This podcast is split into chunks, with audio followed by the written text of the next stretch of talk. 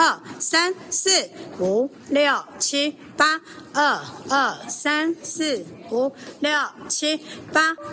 Hello，这里是行行出老母，欢迎进入老母的职场世界，我是海伦。我想要跟爸爸妈妈分享的就是呢，孩子们学才艺这件事情，我觉得爸爸妈妈不要一次给小朋友太大的压力，先让他喜欢这件事，或者是喜欢这个老师，或者是喜欢这个环境，再慢慢的带他进入这个环境。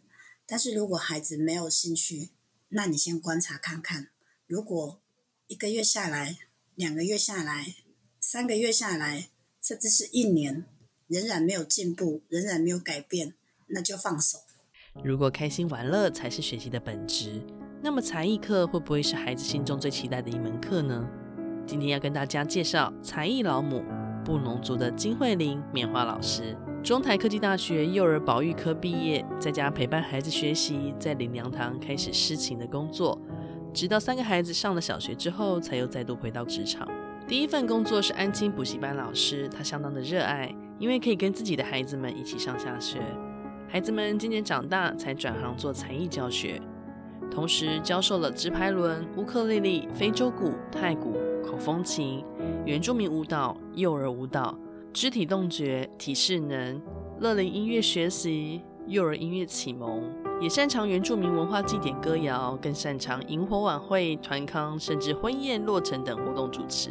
在慧玲的心中，没有不可能的事。让我们欢迎慧玲，欢迎棉花老师。Hello，大家好，我是才艺老师棉花老师。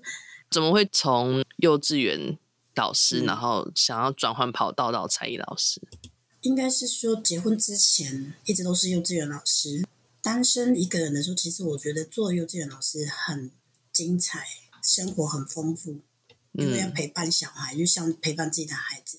可是，一旦我那时候我结婚了，我就想说把工作辞掉，因为我接下来要生小孩。哎，结果我生了一个，然后又生两个，然后又生三个，所以只生三个。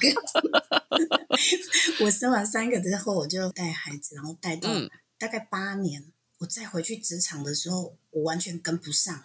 嗯，跟不上之后，我觉得我再去幼稚园上班，老板啊、园长啊，呃，很头痛，因为孩子还小，有时候会生病。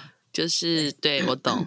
嗯。后来我就选择安亲班老师，那半天的时间，哎，好像听起来蛮 OK 的。但是你的孩子、嗯、你的家庭，你还是要顾啊。对。老板还是不喜欢员工常请假，然后他会扣薪水。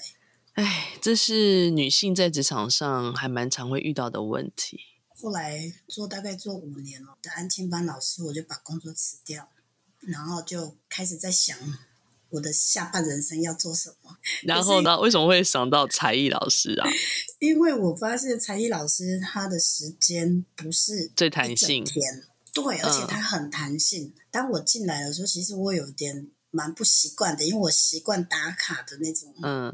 有老板呐、啊，给你薪水啊！嗯、但是我呃，我慢慢接触这个才艺老师，我发现我很快乐，真的很喜欢，就是才艺教学的这个想法，对不对？没有呢，没有，他没有啊，那反而是打击我非常 大的一个区块。才艺界里面啊，其实它算是一个江湖哦，这样，因为像我们这种跑课的，都是属于江湖的人。对，那我如果说。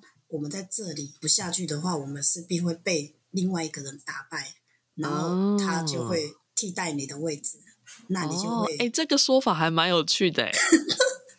对，那你先从幼儿园嘛，对不对？对，到安亲班，然后到才艺老师，就是这三个不同的阶段。那你觉得这不同的阶段学生的学习有没有什么不一样？其实很多老师会忘记这件事情，就是让孩子。开心的学习，嗯，对，因为才艺老师位置应该叫做启发他对这件事情学习的一个欲望或者是动力，就启发他。我觉得是要用这种为前提。如果你今天看见孩子是不快乐学习，我相信是没有效果的。不管你教十堂课，你教多少，他仍然是没有办法吸收，因为他不喜欢你啊。很多学习是这样的，你看哦。他会喜欢这个老师，他会特别认真去学习这这个科目。那如果说呃学习的前提没有喜欢这件事情的话，我觉得很难继续下去。哎，他会看到老师讨厌，然后会有压力，那就是不喜欢啊。可是你为什么后来会越学越多啊？那有没有最难学的是哪一个？因为如果我只有一项才能的话，学校就只能用我这一项才能。意思是说，如果他要发展其他的部分的话，他就会请别人，那我就没办法在这里，我就要被啊。为了要增加那个不被取代性吗？可以这样讲。啊、那这样子我觉得很不可思议，因为你看，你又教直排轮、乌克丽丽、非洲鼓、太鼓、口风琴、舞蹈，很多面向，然后你这些都觉得其实没有很难。没有，还应该说，如果在这个学的过程当中，你遇到挫折，你自己会怎么克服这件事啊？就是反复练习，还是怎么样？对啊，就只能反复练习啊，不断的打自己的头脑啊。其实我每次哦接新的东西，新的东西就是新的挑战，那个压力哦是会让你晚上睡不着的。我曾经接过让我最有压力的就是。国中的，他们学校要发展传统祭典、传统歌谣。嗯、那因为我是一个很自由的人，我这种东西其实我很怕接触，因为你一接触了哈，你很多东西不能不能乱按照自己，感觉要考据很多东西，然后要研究很多东西。对，对，你要去研究，然后你要去问，嗯、然后你可能还要请教别人。嗯、对，然后每个细节，每一个过程。还有它每个祭典，它都有它的一个意义存在。我害怕到那个发冷了，但是眼看着那个时间一直在逼近，就是你那个整个就是你的毛细孔都会张开，就是。但是我们都已经头都洗下去了，所以我们还是认真的把它完成。嗯，就是、这个、那你自己中间怎么克服你的头皮发麻？学生们因为。他们都很害羞，不敢喊出来，然后不敢念出来，所以我就想到了一个类似歌剧、类似默剧之类的。所以你教的这一群是原住民的小朋友吗？对啊，真的吗？所以原住民小朋友会害羞，不敢发声。你刚刚有讲到，在这个教学过程那么多的面向，就是那么多的、嗯、呃幼稚园啦、国小啦、国中啦、高中啦，甚至是老人啦。嗯比较困难点的，我觉得是在国中，因为进入青春期了。对，他们是属于尴尬期，他们私底下很很外放，但是真的，很活泼，但是真的要让他们上台表演的时候，他们是完全表演不出来的。哇，他们所以这是所有青春期孩子的共同的特质，很在乎别人对他们的观感，但是我觉得是师长们给他们的鼓励会比较。你用鼓励的方向，反而对他们这个青少年时期的孩子会比较好，比较好带的是高中哦。只要把五码教给他们，或是嗯，大概告诉他们几个方向，教完之后他们自己会团练。你真的是经历了孩子的各个阶段呢。然后幼稚园就很可爱啊，幼稚园你给他什么，他就吸收什么。嗯，他不会对你有任何的怀疑。孩子是最天真的，就是说，如果从这样子，嗯、我这样看是这样子的。然后国小，你就是要特别注意他们的情绪，还有他们的次序，尤其是次序是非常乱的。你上课的时候，你都可能都还要管到次序的部分。嗯，对。那你觉得，当父母带小朋友来学习才艺的时候啊，你觉得应该要抱持什么样的学习态度，他才会是很健康的？我觉得先决条件很重要，就是天分。他有天分，你再让他加强他这个天分会更好。嗯、但是如果他没天分，你硬要给他，他学的不好，这会造成亲子关系破裂。我是这么觉得。如果他有点被强迫来的，对，那有可能他也得不到成就感。爸妈还有所期待的话，就会，呃，对那个关系会开始不太好。这样，对。我三个孩子，我都比较属于比较自由的发展。读书以外，我还会希望他们可以拥有自己喜欢的东西。比方说，老大他喜欢跳舞，我我给他，然后他也很认真的在那个地方。那如果说他有遇到瓶颈的话，我也顶多会跟他讲说，那就不要啦，就按照你嘛，就不要啦。但是不要，你要告诉他，如果你决定放弃，你会会不会后悔？嗯，就是不想要让你留一个遗憾。长大了有一天，哦，你再告诉我说，哦，我以前呢、啊，我那么爱跳舞，结果我妈妈就说叫我不要跳了，最后还要背负这个罪名，我不想背负这个责任，你知道吗？但是你今天你选择这件事情，你就要有一个态度，嗯。你就是要认真的学习你这项才能，那要到什么境界呢？真的是精疲力尽的时候，我觉得那才是最高境界。会不会大家都把才艺这件事情都只是当一个测试，然后当一个我试看看再说啊？所以没有做到那这个所谓你讲那个精疲力竭的状态。对，所以大家学才艺常常就是学到一半就没了。我跟你讲，就是这样。我永远相信一一句话，就是学到了，你只是学到，但是你回馈，嗯、那才是你真正学到的东西。